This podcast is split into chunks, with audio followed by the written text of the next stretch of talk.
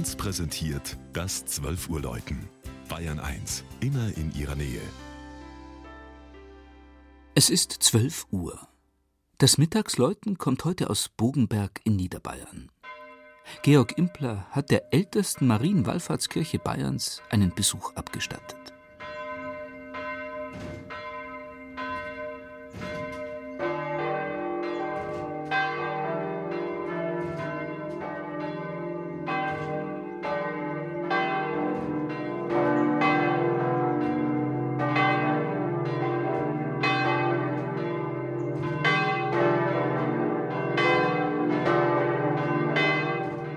Auf dem 432 Meter hohen Berg der Heiligen Maria, der sich bei Bogen über das Donauufer erhebt, steht eines der bekanntesten Marienwallfahrtsheiligtümer Bayerns.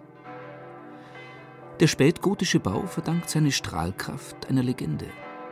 Danach hat Graf Aswin aus dem Geschlecht der Herren von Bogen nach ihrem Aussterben 1242 fiel alles, samt dem weiß-blauen Rautenwappen an die Wittelsbacher, hat also der wegen seiner Wildheit auch der Böhmenschreck genannte Haudegen Aswin im Jahr 1104 eine von der Donau angeschwemmte steinerne Marienfigur in seine Burgkapelle gebracht und eine Wallfahrt begründet.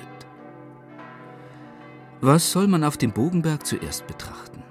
Die unglaubliche Aussicht über den Strom hin bis nach Straubing? Oder die 1463 erbaute, von mächtigen Säulen in drei Schiffe gegliederte Kirche? Was an Flehen und Bangen mag über die Zeiten der Maria in der Hoffnung von den täglich bis zu 15.000 Pilgern anbefohlen worden sein? Mit goldener Krone und gewölbtem Leib steht sie im Zentrum des Gnadenaltars, mit einem Grüblein unter dem Herzen, in welchem das Jesuskindlein zu sehen, als tät es beten.